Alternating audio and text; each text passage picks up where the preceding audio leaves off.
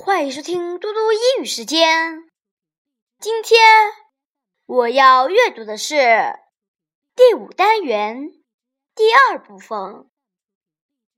B. Let's talk. Sarah, can you help me, please? Okay.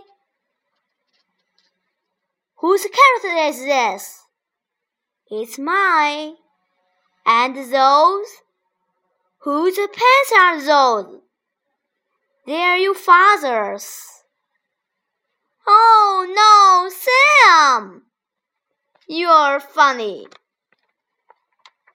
Let's learn. Mom, where are my new scarves?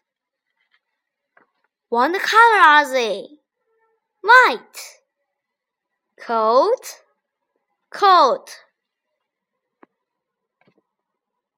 Shirt? Shirt. Jacket?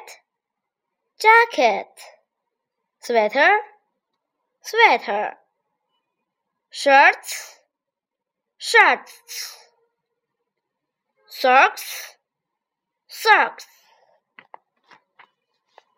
C. Story time. Dad, can I have on your old T-shirt? Sure. What for? We are having a party at school. Really? First, tie this. Let me help. Then count two small holes for my eyes, and count two big holes for my arms. let me draw something on it. How do I look? You look like Zip. Wow, you will be star. 谢谢大家，明天见。